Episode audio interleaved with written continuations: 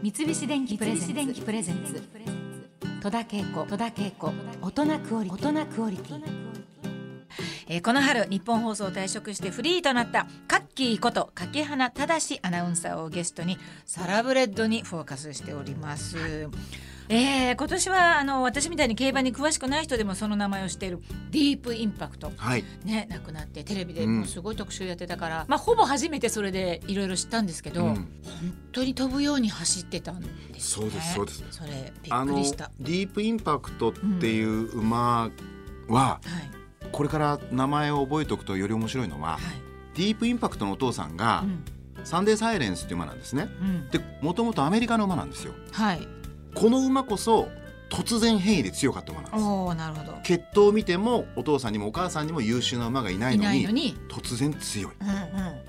でもこの馬なんでじゃあアメリカから日本にやってきたかというと、うん。アメリカいらない血統も悪いし、うん。あとね気性が悪かったんです。あら。あのねマイク・タイソンみたいな馬でマイク・タイソンがあまりにも勝ちたくて耳噛んだことあったじゃないありました。イージー・ゴアっていう名馬血統のいい馬とサンデー・サイレンスがアメリカの大きなレースで、三冠のうちの一つのレースで最後一直線一騎打ちになった時にサンデー・サイレンスが噛みに行くんですよ、まあ、噛まないんですけどそういうふうに見えるぐらい。うん。でうわーって言って最後その血統のいいイージー・ゴアにサンデー・サイレンスが勝つだけどアメリカは血統のいいイージー・ゴアを残し、うん。サンデー・サイレンスは日本にどうぞと言って、まあ、どうぞというか日本も欲しいって言ったんですけど、うんサンデー・サイレンスをうん持ってきた、うんするとサンデー・サイレンスの子供たちがみんなみんなと言いませんけど本当に走るんです。うん。でたくさんの名馬を生んだ中でその結晶としてうん。ディープインパクトを生んだんですよ。はあ。これはもう本当に強くて僕その新馬戦のレースをうん新馬戦っていうんですね一番最初のレー一番ス最初のレースをね。見た時にうんみんな用意ドンで走るじゃないですか。はい。するとあまりにも一頭強いとうん差がブワーって広がりすぎるんですね。ええするとカメラが追いかけられないんで、はいはい。うわーって引くんですよ。ああなるほど。全部入れるためにね。そううん。もうすごい差がついて圧勝するんですね。うん乗ってたのは武豊さんで、はあ。そこで武豊さんが G1 を勝利した時のようにうん興奮してうんオーナーにうん。この馬はとんでもない馬ですと。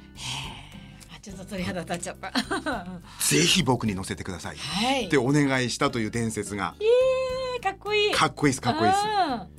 そうなんだ。でこの馬の名前を覚えておくとなんで楽しいかというと、はいディープインパクトがすごいのはう、んお父さんになった後もやっぱりサンデーサイレンスと同じように自分のお父さんと子供がみんな走ったんですよ。うん。はい。ディープの子たちはみんな今後競走馬を終えた後種馬だったりお母さん馬として競馬界に残るんですねう。んということはディープの血を持った子はうんこれから日本の競馬界を支えるべくうん次々に走っていくんです。うんディープの子供あるいはディープの孫うんだからこれがね日本競馬の今後を見ると、日本競馬ってやっぱヨーロッパアメリカに比べて遅れてますからそうなんですか。遅れてますそうなんだ。具体的にどういうことがうんすごく遅れてるんですか？競馬って農業だったり牧場という仕組みだったりするのではい。そもそも仕組みが確立してないわけですね日本はう。ん。だから日本がまだ農耕馬を一生懸命育ててるぐらいの段階の頃に、うんイギリスはうんもう競走馬を育てる仕組みがあったという、もうだからその仕組みの違いから遅れてるわけですね。はい。でだからディープインパクトが凱旋門賞といううんヨーロッパのレースはいに参加した時に、うんなんで勝てるかどうかが話題になるかというとこの300年、うん400年の遅れをついにディープが勝てばですよ。うん。日本がヨーロッパに追いついたっていう瞬間をうん。迎えるわけですよ。だから日本が海外のうん。大きいレースに行くと、NHK のニュースでやったりうん。するわけですよ。そこにこの国と国の長い歴史の歩みのこう遅れてきた日本がうん。ついにという国内だけのスポーツじゃないんですよね、うんすごい深いものなんですね。そうなんです。だからあいいですか？あの競馬新聞ってあるじゃないですか、はいはい。まあ私ちゃんと見たことないから。そこにその血統っていうかこの人のお父さんはあの誰々ですとかそういうこと書いてあります？書いてあります。あ本当に、はい。だからそうなんだ。戸田恵子さんが走るとしますよね、はいはい。すると戸田恵子さんの名前がこう競馬新聞に書いてあるんですけど、はいはい。その右上には戸田恵子さんのお父さんの名前が書いてあります。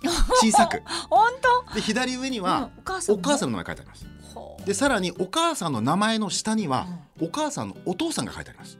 ほ実はお母さんのお父さんってとっても大事なんです。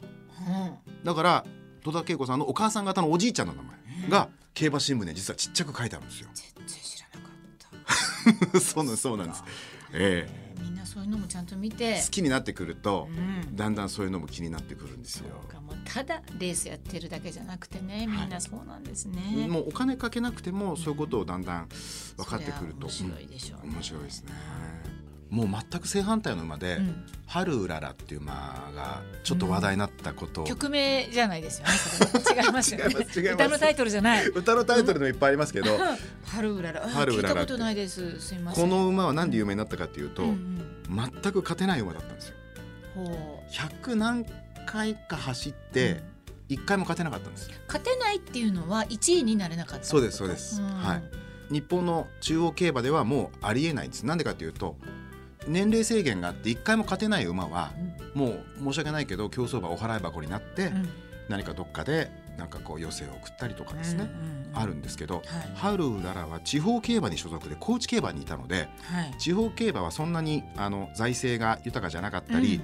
えーオーナーが多くなかったりするので、うんうん負けても負けてもレースに出たんですよ。で106連敗したんです。あごめんなさい何回も聞きますけどあの三着二着になっても負けっていう考えですか、それはいそうです。つもビリになってるわけじゃないですよね。ビいつもビリではないビリではない、2位も3位も繰り返してちゃダメなんです。そう。なん1着にならないと次のステップに上がれないので 春うららはお相撲でいうとずっとテレビに映らないだから 本当にわかりやすい、えうんずっとその春うららは106連敗してもまだ走っててそれはオーナーが偉かったんでしょうね。で武豊さんを乗せたんですよ。ついに話題になって全国的に。それで？やっぱり負けたんですよ、そうなんだ、ええ、だけど春う。ららの馬券がねうん。交通安全のお守りになったんです。当たらないから。なるほどね。すごい面白いで春うららはこんな形で話題になったんですが、うん。しばらくして、はい。みんな春うららのことを忘れました。はい、春うららどうしてるんだって言ってうん。探した番組があったんですよ。はい。まあ正直殺処分とかね、はいありますね。そういう話が出たんですけど、うんうん。千葉にマーサファームという牧場があって、うん。宮原優子さんといううん。若い女性が一人でやってる牧場があるんですけど、はい。この宮原優子さんがうん。春うららをうん。お金にならないと分かってても、うん。自分で引き受けてはい。自腹を切って育ててた。うん。でその牧場で春うららを彼女がうん。一生懸命飼育していたらそれに気づいたうん。競馬ファンたちがうん。春うららをうん盛り上げようって言って、うん。あの今でいうクラウドファンディングみたいにはいはい。春うらら基金っていうのを作って、うん。春うららのために餌代だとかその牧場をちょっと盛り上げるための、うん。えー、となんかこうサイトを作ってうん。やってですね、うん。このマーサファームが注目されて、はい。またお客さんが春うららに会いに この千葉の御宿にあるんですけどえー。遊びに行くようになったんですよ。へで春うらら今22歳でーうん人間でいうともう70から80近いんですけどどうも血統的にうん。長生きらしいんですね。だから、もう勝てなかったけど、うん。元気で長生き、うん。そう何よりです。そうなんです。はい。こういう馬の人生もあるんだな、まあ人生じゃないけど、そうそう。いやなんかそこをね言わなきゃいけないけど。これまたなんかちょっといい話だなと思って。いやーいい話です。そしてなんか愛おしいですよね、春うらら勝てなくても。そう。でもすごいね。だからいろんな形で馬と関わる人がいて、うん。またいろんな馬を応援する、うん。うん、形があるということなんでしょうね。いや今日みんなあの私筆頭に馬のことを全然知らなかった人かなり興味を持てたんじゃないかなと思うんですけど、ね、ああよかったです。三菱電機プレゼンツ。戸田恵子戸田恵子。大人クオリティ。大人クオリティ